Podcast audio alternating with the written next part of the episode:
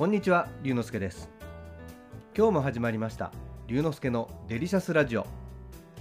ラジオが大好き私龍之介がデリシャスな話題をお届けいたします。しばしお付き合いください。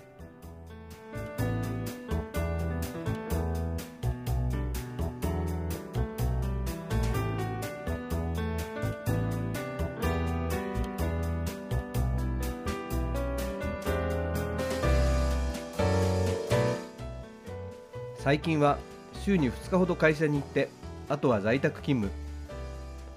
満員電車に乗らなくてもいいのでこれはこれでいいのですがやはり少し運動不足。普段会社に通っている時は毎日8000歩を目標にして歩いていましたが在宅勤務だと1日1000歩も歩かないということも。なので今はお昼休みや業務終了後に近所を散歩するようにしています。自転車に乗らずとにかく少しでも歩くように心がけています。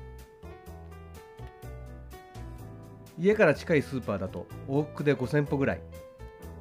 少し遠くのスーパーまで足を伸ばすとようやく8000歩になります。さらに最短コースではなく普段通らない回り道をするようにしています。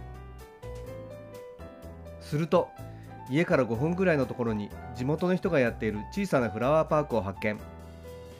チューリップや菜の花タンポポマーガレットなどきれいに手入れされて咲いています。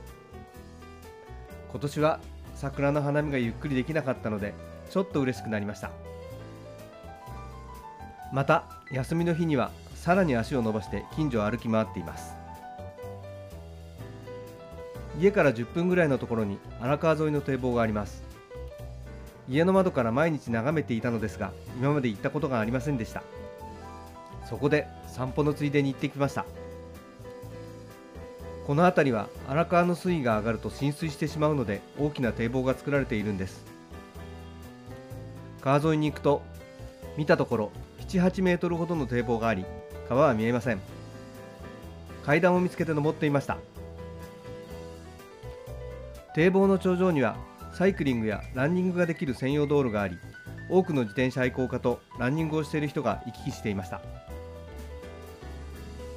堤防の手前には住宅街が。堤防の先には荒川が流れていてとても眺めがいいです。堤防を越えて降りていくとそこには遊歩道がありました。堤防には芝生が生えておりとても気持ちがいいです。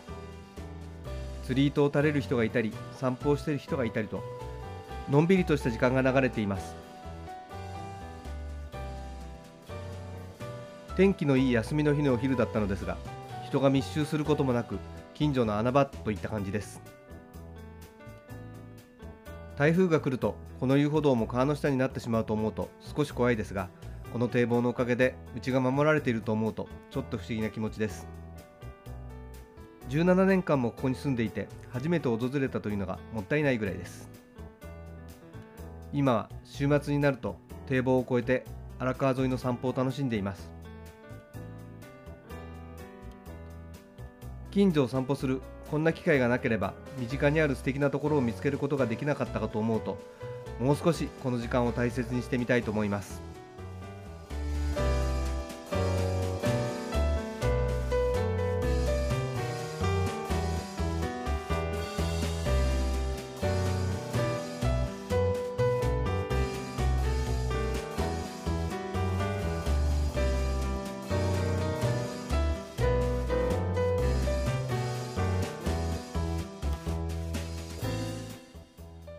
今日は散歩中に見つけた身近な穴場の話をしました。